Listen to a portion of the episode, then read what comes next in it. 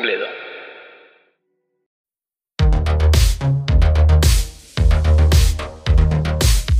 El día de hoy vamos a hablar de Mi Primera Boda, que es la segunda película de Ariel Winograd, que es del año 2011.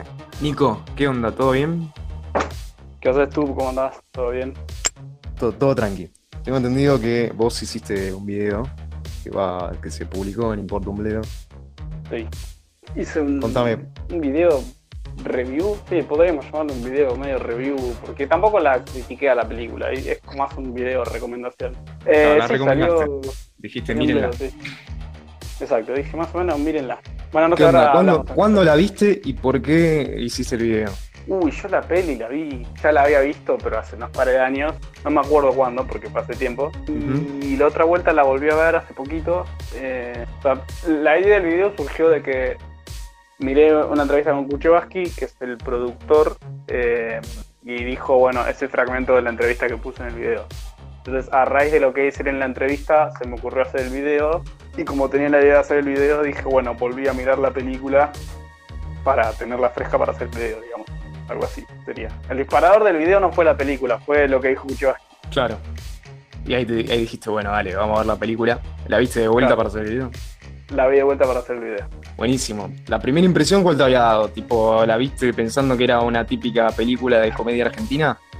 Sí, sí, ya con el título y con lo que había visto en el tráiler era una comedia, claramente. ¿Sabes que yo tengo ese, ese problema con las películas de Winograd? Que si bien cada vez que veo una termina estando buena, o sea, me, me gusta, me suele gustar la, la filmografía de Winograd, eh, tiene eso, ¿no? De que los nombres son re pelotudos. Mamá se fue de viaje, sin hijos. Sin hijos está tremenda esa, la película de Peretti. Sí. y, y- y me, o sea, me, me saca totalmente de, de contexto el, el nombre. ¿sí? Pero creo que Bueno. es medio la joda también, ¿no? Porque si le pones un nombre súper serio, la gente espera otra cosa.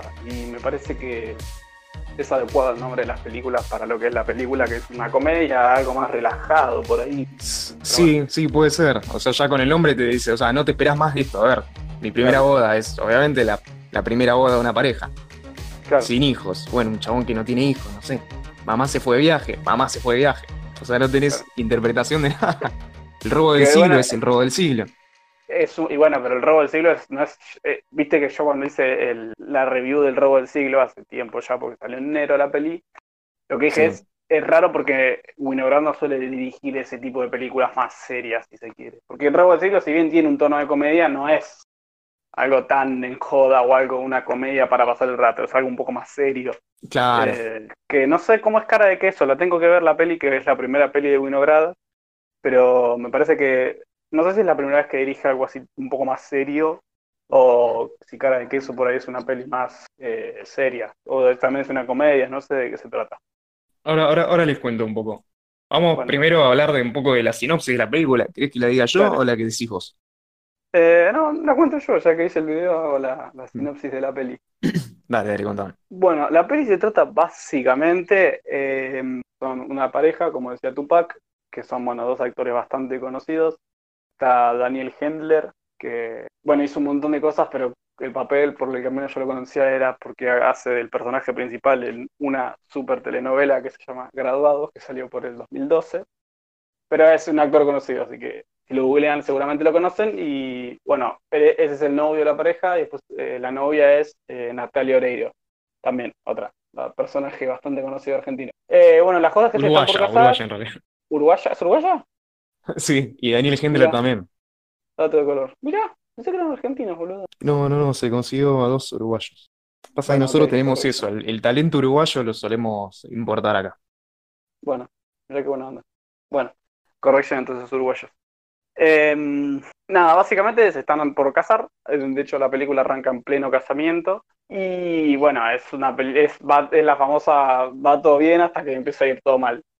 Eh, Sí. La trama básicamente es que el novio pierde los anillos. O sea, así arranca, no estoy spoileando, pero el, el novio pierde los anillos del casamiento. Y bueno, todo el quilombo que se desencadena porque pierde los, los anillos del casamiento. Eh, así que nada, es bastante porque es una situación bastante particular, pero siempre desde el humor, ¿viste? No es que se lo toma como que todo muy en serio, sino que es todo bastante como relajado y parece que hasta los personajes a veces mismos se cagan de risa lo que está pasando. En eso es bastante relajada y divertida la película. Claro. Bueno, o sea, eh, algo para recalcar que no, no es cualquier boda, ¿no? O sea, tiene, tiene sus pormenores y sus, sus detalles, detalles importantes, como por ejemplo que son dos familias, eh, una católica y la otra es judía, eh, que eso juega mucho en la, en, la película, o sea, lo sentí como que era bastante importante, a pesar de que ambos dicen que no, que, no, les importa la religión, o sea, una es católica pero no le importa mucho, y el otro es judío pero no es practicante. Eh, los personajes que llegan a la boda, que representando a la, religión de cada uno, suelen, suelen ser un poco eh, estereotipos de, la religión. Por ejemplo, la madre sobreprotectora de él, eh, eso es, no sé si escuchaste, Nico, el, famoso dicho madre judía, eh, que son recuidas de los hijos. Bueno, después nada, del resto de la. por el lado católico de ella, estaba la tía, que es muy creyente también, ese tipo de cosas. Sí, no, no tenía esto que decías de la madre sobreprotectora judía. No, no. Ah, ¿no, no te llamó la atención? La, madre del novio. No, o sea, me pareció divertido el personaje que es así tan sobreprotector, pero, pero no sabía que tenía que ver con una cuestión judía, entre paréntesis, o un estereotipo judío que se tiene, que no necesariamente es que sea así. No sabía que respondía a un estereotipo. Claro. Bueno, sí, responde a un estereotipo y, y, nada, está bueno, es, es entretenido ver esa dinámica de todos los personajes. Y algo también piola es que si bien es una... O sea, está contado desde el punto de vista de cada uno, ¿no? O sea, hay momentos que pasamos al punto de vista de Leonora, que es Natalia Oreiro, y por momentos al, novio, al punto de vista del novio. Sí. Eh, si bien tiene más predominancia el punto de vista del novio durante toda la película, pero hay momentos en los que medio te cambia, pero juega, juega un poco con eso. Claro, pero viene, es muy al estilo de comedia argentina, ¿no? De que entran en juego todos estos personajes secundarios, y esto es algo, esto es algo, algo propio de la comedia argentina que está desde épocas eh, del cine de los 50 en adelante. la más conocida, que tal vez eh, recuerden todos, es eh, Esperando la carroza. Claro. Donde, si bien hay un, hay un tema en común, o sea, hay un, hay un objetivo, algo, hay un problema, toda la familia y, el, exterior de la familia, o sea, los personajes secundarios, si se quiere, juegan un rol importante en lo que es toda la trama. Inclusive el gag de los del, del padre judío, o sea, del cura, perdón, del cura mm, católico y el rabino, es, es algo que les dan, les dan mucha importancia a pesar de que es una historia paralela. Y bueno, pero claramente puso a dos terribles actores que eh, son uno, de, uno o los dos son de Lelutier, no tengo idea. Me, van a cagar a trompadas, pero bueno. los dos son de Lelutier. Y los dos fallecieron encima, ¿no? Sí, el, el padre claro, el padre, eh, Marcos Munstock, es el, que tal vez más recuerden del Luthier, y el otro es Daniel Rabinovich, que hace de Rabino. Y bueno, y, prácticamente el segmento de ellos dos funciona como un chiste. Es tipo. Es que es un chiste, sí. Claro, es, un, es un típico chiste de va un cura y un, un cura católico y un, un rabino en un taxi y se les para. Y es como ahí empieza la mini aventura entre ellos dos. Sí, tiene muchas líneas de diálogo aprovechando las diferencias entre las religiones y nada, nada, es, verdaderamente, es, esos dos personajes no tienen desperdicio. Es muy divertido lo que hizo el chabón ahí. Bueno, y ese tipo, ese tipo de comedia, eh, yo lo, noto muy de, muy de acá. O sea, eso de que les dan bola de repente a personajes secundarios. Sí. Eh, está, está bueno, es interesante. Que no es que los personajes principales son ridículos, que por ahí pasan en otras comedias quizás más yankee que no se tenés un personaje principal como sea. Eh, ay, no se me viene. No sé, uno es Jack Black, por ejemplo, no sé, Adam Sandler o alguno así, que es como que el personaje de la comedia es ridículo. Pero acá, dentro de todo, ellos dos son bastante normales y serios, ¿entendés? Y, el, la parte de comedia lo tienen los otros actores. Claro. Bueno, justamente el, conflicto principal empieza a surgir cuando eh, se salen un poco de la media, ¿no? O sea, él, él es el, él es tal vez el chabón eh, muy, muy, o sea, muy como sin y crear en el personaje estereotípico de típico, no sé, chabón, que es medio, medio coele, y ella es una, una mujer sobrecontroladora, ¿no? Que quiere te- Claro, que todo salga a la perfección y cuando sí. en un momento le sale un poquito las cosas para, para el costado, ya se empieza a pudrir todo. Y tal vez, viste, el, el- tal vez el conflicto principal no es tan grave, porque, a En realidad sí, bastante pelotudo el chabón, pero bueno, no importa. claro, pero, o sea, si vos te lo pones a pensar, si el chabón eh, hubiera, le hubiera dicho a, la, a, Leonora que perdió el Sí, anillo, no sé, tal vez se hubieran, se hubieran o sea, lo- sí, lo iba a reputear y todo, pero no hubiera pasado la película, claro. ¿entendés? Y, pero es que Iba creo que en un momento que, juega con eso, el director juega como con la relación entre ellos dos. Creo que en un momento de la película, creo que, que como que le dicen, che, si me planteabas esto de entrada, la situación hubiera sido distinta. Y sí, pero sí, vos, sí, y sí. sí, pero vos, y este, juegan mucho con eso. Y también te hace ver, o sea, vos como un espectador de afuera que no los conoce bien, te hace flashear que esto no va a durar mucho. A pesar de que se O quieren un sí, no montón y todo, Sí, qué sé yo, cada uno tiene sus mambos. Pero es lo normal, igual, no, no sé. O sea, tampoco es, no es una comedia romántica de que, no sé, se separan y después no, y a último momento. O sea, no, es, es, es como todo, esa- esas cosas son como bastante sutiles en la película, pero están ahí. Claro. Bueno, cosas in- interesantes es que Ariel Winograd empezó escribiendo esto más o menos un par de años antes de que saliera la película porque se había casado. Él es judío, Ariel Winograd es judío, eh, con una, con la esposa que es católica. Entonces empezó imaginando esta historia. Si bien el guionista no terminó siendo él porque se lo pasó a,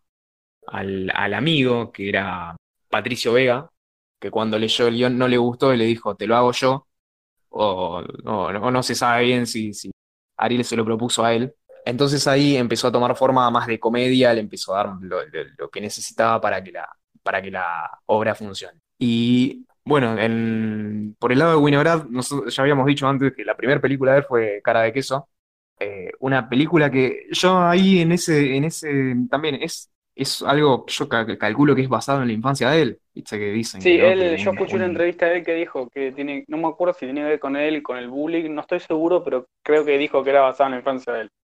No la vi la peli, la claro. tengo anotada para ver. Bueno, si te da curiosidad, la película es, eh, está buena y se trata de eso, ¿no? De, de unos nenes judíos que iban a un country con las familias de ellos y, y él tenía, él era, no me acuerdo si tenía dos o tres amigos que con los que tenía su grupito y eran como los marginados de ahí, tipo el Claro, resto les hacían bullying. claro. Eh, desde ahí ya salió una, una sociedad muy piola de un personaje que aparece casi, creo que en todas las películas de Winograd, que es eh, Piroyansky, Martín Piroyansky. Se ve Eh, y, mal, boludo. y que siempre Mal. te, te hace cagar de risa. Es un, es un Y actor que a mí me encanta. hace de boludo, perdón, pero siempre. Yo la mayoría de las veces lo voy haciendo como el boludo, pero es un capo igual. Lo banco. Es que, te, te- es que para mí está muy casteado en ese papel, pero te hace cagar mucho de risa. Sí, sí, sí, sí. Eh, es verdad que lo decís que es un personaje bastante. En el robo del siglo no está igual, o sí. No, me parece que no. No, creo que no, por eso dije casi. Pero Creo que no ponele, está. bueno, en otra peli muy piola de Winograd que es eh, Vino para robar también está. Sí. Pero bueno, no nos desviemos del tema. seguí Esta película, Mi primera boda, creo que debe ser el actor más, eh, no sé, más, eh, o sea, el que más labura de acá del país, porque el chabón está todos los años sacando una película. Hizo Cara de Queso, la hizo Sí, en 2006. Va, la hizo es una manera de decir, no, salió en 2006, porque la sí, salió. película, ustedes saben que tiene un proceso de atrás. Bueno, salió en 2006, mi primera boda salió en 2011, y el resto de las películas de él las hace en lapsos de dos años o un año directamente. Eh, debe ser el director más ocupado de la Argentina. Vino para robar, salió dos años después de mi primera boda, después hizo Sin Hijos, con estas las que, la- las que le decía yo con Peretti, que también sale dos años después. El año que viene sale Permitido, que es la que está Adrián Suar con Carla Peterson. Eh, Ah, no, sí, Carla el Peterson. año, el año que viene sale permitido. Claro, sale Sin Hijos y al año siguiente Permitidos. Y al año Ah, perdón, siguiente, perdón, perdón. al año siguiente Mamá se fue de viaje. Y el resto después en 2020, bueno, ahora salió el robo ciclo, pero tengo, el- tengo entendido que el chabón está con tres proyectos Sí, simultáneamente, no sé, o sea, es sí, sí, es una bestia. prolífico. Y de hecho, Y labura mucho con España también. sí, al mismo tiempo que hacía el robo del siglo, estaba, terminó de filmar, salió el robo del siglo y el hijo de puta, no sé si ya estaba filmando otra o estaba ultimando detalles para empezar a filmar otra. No, un cebado. Ah, mira. Sí, Bueno, sí, no sé si un cebado, pero claramente tiene la- las posibilidades también, o sea, eh, Claro, bueno, o sea, que tenga la productora atrás que lo va. No sé cómo es eso, ¿no? Pero bueno, Para mí tiene un buen equipo atrás que lo banca y él se puede dedicar solo a lo que es dirigir.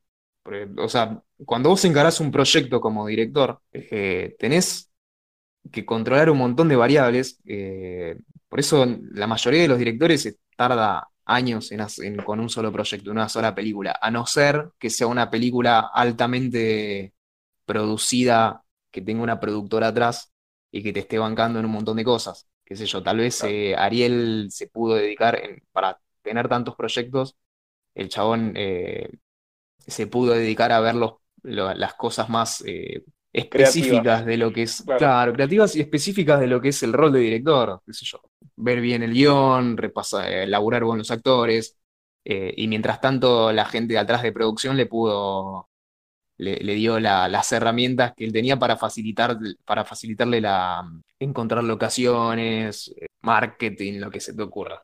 Sí. Eh, es, es interesante, bueno, y, y justo que estás hablando con el tema de la producción, esto yo lo puse en el video, pero bueno, eh, de hecho es lo que me llevó a hacer el video. Una parte porque estaba- estoy tratan- tratando de probar un formato nuevo para los videos de Bledo.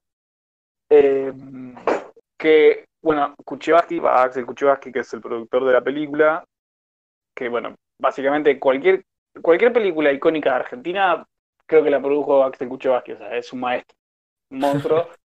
Eh, y bueno, lo que contabas con esto que estás hablando de que Winograd tiene como más libertades para enfocarse en el área de director, que es lo que puse yo en el, en el video, que ellos estaban a una semana de empezar a filmar la película y se les cayó el 80% de la producción, o sea, que pone la, la tarasca, dijo, no, ¿sabes qué? No voy a entrar. Y lo que dice él muy gracioso es que tuvieron una semana para conseguir de dónde chota sacamos la plata para filmar la película. El Porque ya tenían todo 80%. cerrado aparte. No, Y dice que lo consiguieron, dice que es una experiencia que no le gustaría repetir, pero que lo consigue. Eh, o sea que bueno, imagínate qué equipo tiene atrás para que le puedan resolver eso. Claro, sí, sí, sí. Por eso, es un, es un director en ese sentido muy prolífico, eh, muy comercial también. Sí, sí, bueno. Igual, es- pero por ahí no sé, que sí, si definís, sí creo que está dentro del aspecto de cine más comercial argentino, pero tampoco sé si es que hay tanto cine comercial argentino como para decir, este, esto es el cine comercial argentino, ¿entendés? Porque, ¿qué serán? ¿Tres películas al año? ¿Cuatro?